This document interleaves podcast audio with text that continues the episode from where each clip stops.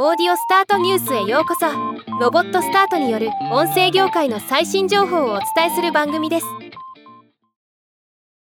ポッドキャスト分析プラットフォーム提供のマゼラン AI が計測ツール内でポッドキャスト間のアトリビューションのサポートを発表しました。今日はこのニュースを紹介します。この機能はマゼラン AI の利用者から多く要望されていたもので他のポッドキャストで宣伝した後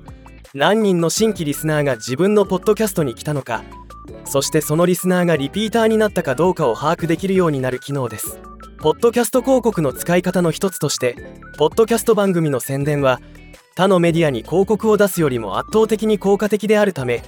この領域の分析ニーズが多かったというのは納得です。なぜポッドキャスト番組の宣伝が効果的かというとラジオなど他のメディアで宣伝した場合は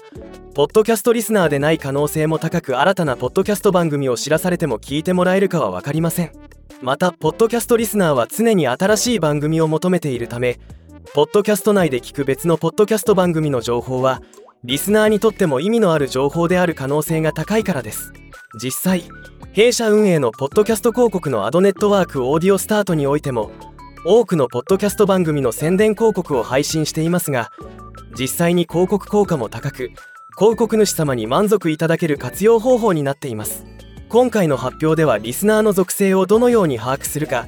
技術的な概要も一切発表されていないためどこまで正確に把握できるのか若干疑問もありますが引き続きウォッチしていきたいと思います。ではまた。